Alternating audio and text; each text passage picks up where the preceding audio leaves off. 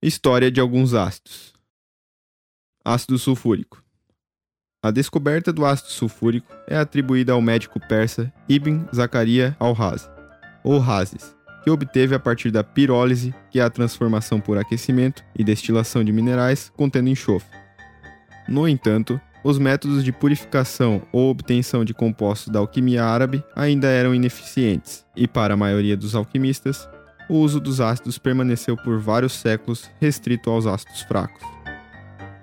Um desses métodos é conhecido como o método de sino, no qual o enxofre era aquecido embaixo de um sino, e durante a combustão era formado trióxido de enxofre, que ao se misturar com o ar, reagia com o vapor da água, se convertia em ácido sulfúrico e era recolhido por condensação. Esse método, no entanto, era demasiado ineficiente por gerar muito dióxido e pouco trióxido. Mesmo assim, até o início do século XVIII, foi utilizado esse tipo de obtenção, até que, em 1749, Joshua Ward patenteou um método no qual se adicionava salitre ao enxofre, o que representou um aumento na eficiência de produção e uma diminuição nos custos. Há indícios que Ward utilizava deste processo alguns anos antes de patenteá-lo.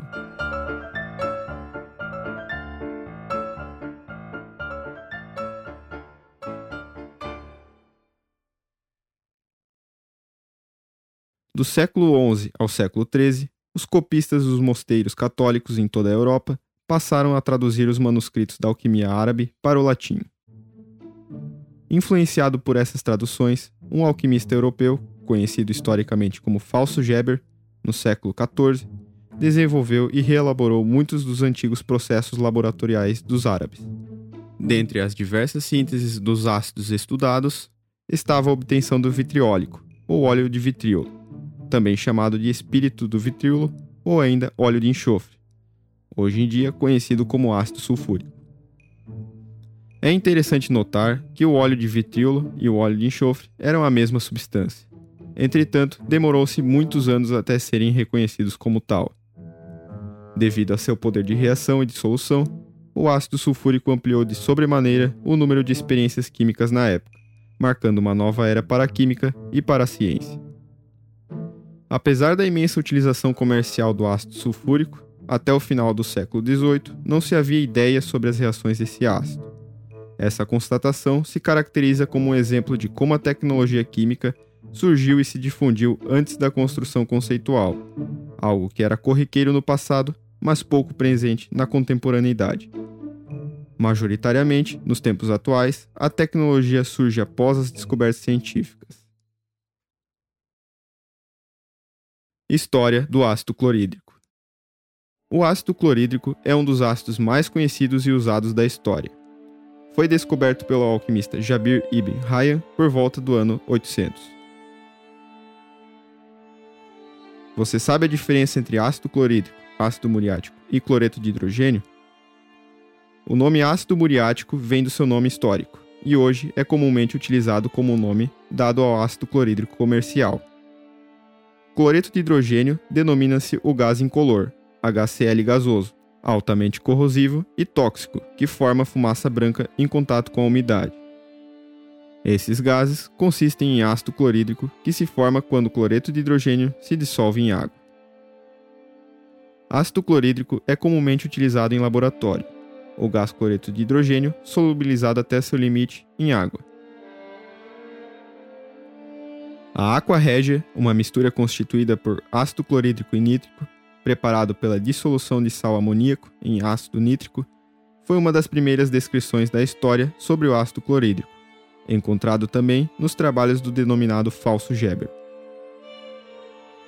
A preparação do ácido clorídrico puro nunca foi bem esclarecida historicamente, até o surgimento dos processos já citados, Leblanc e Solvay.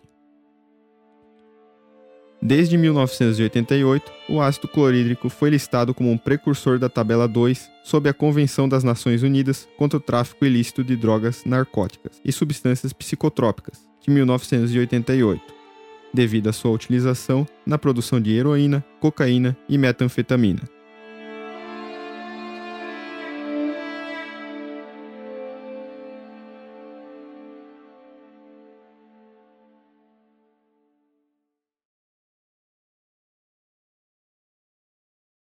História da amônia. Em termos de antiguidade, a amônia é outra base notável para a química. Seu nome, do latim amônia, deriva do deus da cosmologia egípcia Amon-Ra, pois este gás expectorante foi largamente produzido nas proximidades do templo dedicado a Júpiter Amon, em um oásis na atual Líbia, a partir da decomposição do sal amoníaco, NH4-Cl.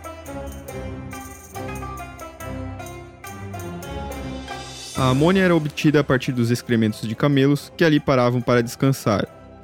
Se a origem da amônia está associada a um imaginário mítico, por outro lado, essa base foi a principal protagonista da eliminação dos últimos vestígios do vitalismo na química, por meio da síntese da ureia, experimento clássico realizado por Friedrich Wehler, que hoje em dia é considerado o início da química orgânica. A própria amônia, hoje em dia, é largamente produzida, partindo do nitrogênio da própria atmosfera e do hidrogênio oriundo de outros processos químicos, tais como o hidrocraqueamento e a reação de Schiff.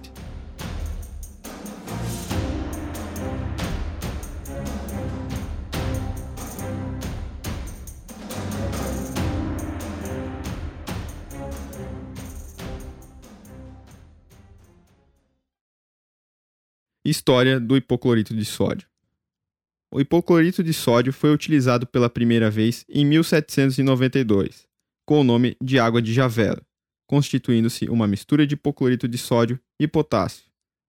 Em 1820, Labarraque obteve hipoclorito de sódio com teor de cloro ativo de 2,5%, utilizando-o para desinfectar feridas.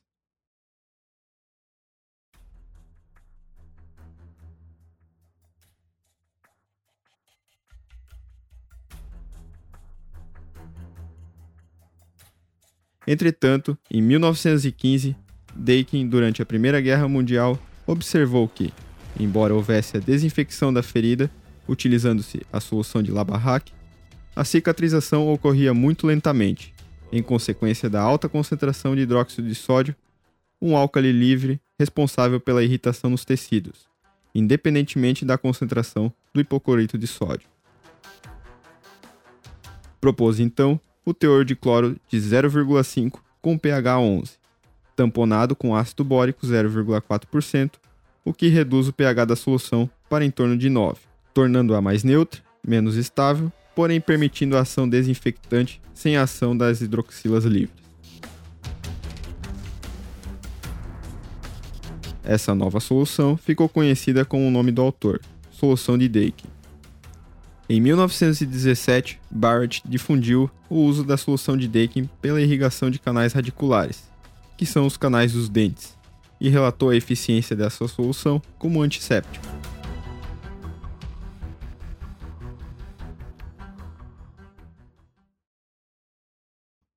Mas de onde viria a propriedade gustativa dos ácidos e bases, já percebida pelas civilizações antigas e usadas para sua primeira classificação?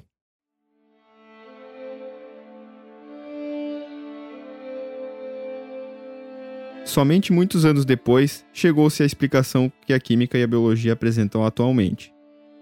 A sensação de sabor está relacionada às composições das moléculas dos alimentos e às suas interações com os receptores gustativos. Especula-se que os botões gustativos, majoritariamente localizados no lado da língua, contêm moléculas com grupos carboxilato, C-O, O-, grupos carboxílicos que perderam o hidrogênio quando em meio ácido, são novamente convertidos em grupo carboxila, C-O-OH. E essa alteração provoca novos impulsos elétricos, que são disparados para o cérebro. Por algum motivo, as bases acabam sempre aparecendo em segundo lugar quando tratamos do tema acidez. As bases, ou os álcalis, também eram conhecidos há séculos. O sabor adstringente ou amargo presente nas frutas não maduras ou no sabão, é característico da presença de bases hidroxiladas, com o íon OH-, mas também pode ser oriundo da presença de taninos. Ademais, não existe função organoléptica específica para a caracterização das bases, tal como existe para os ácidos, e este, talvez, seja o principal motivo de sua posição secundária. O sabor amargo é muitas vezes associado à presença de alcaloides, que são compostos orgânicos nitrogenados, estes que, por sua vez, possuem basicidade acentuada. É importante ressaltar que, neste período, a maior parte das informações e elaborações teóricas eram feitas por alquimistas, e, a depender do período e localidade, os escritos encontravam-se redigidos com forte conteúdo místico e com linguagem metafórica, o que dificulta sua compreensão. Há ainda uma questão interessante a se analisar, considerando-se o ponto de vista da história dos astros e bases na Idade Média, a qual se trata sobre três das maiores importantes substâncias descobertas nesse período: o ácido nítrico, o ácido sulfúrico e a água régia. E estes estão presentes no livro Summa Perfectionis Magisteri, do alquimista já citado Geber. Este alquimista teria vivido entre o século 8 e 9. Entretanto, não há registro de versão original do livro e as primeiras referências a ele datam do século 13. Assim, especula-se que o livro seja, na verdade, o fruto de trabalho de vários alquimistas europeus que publicaram suas invenções sob um nome conhecido para dar maior projeção, ou mesmo para fugir à proibição da Igreja Católica às práticas alquimistas.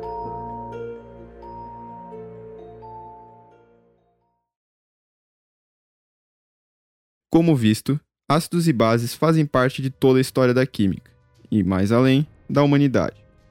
Desde a antiguidade, onde apenas propriedades organolépticas eram possíveis, passando pela Idade Média, onde a alquimia riscava suas primeiras experiências, até a contemporaneidade. Com mais de um conceito bem definido, ácidos e bases nos acompanham desde antes da transformação da matéria pelo homem. Muito misticismo envolveu esses compostos e conceitos em seus registros, o que exigiu e exige até hoje muita cautela ao estudá-los.